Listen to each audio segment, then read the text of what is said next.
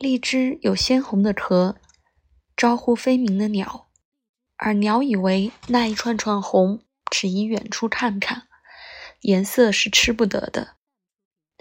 它不知道那层壳是多么薄，它简直忘了它的嘴是尖的哎。于是果实转因此而自喜。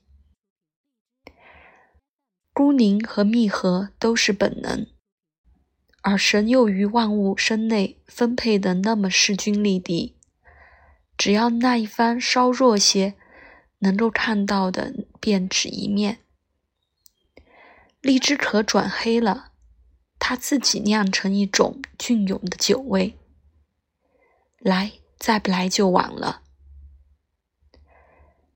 一只荔枝剥了壳，放在画着收获的盘子里，一直一直放着。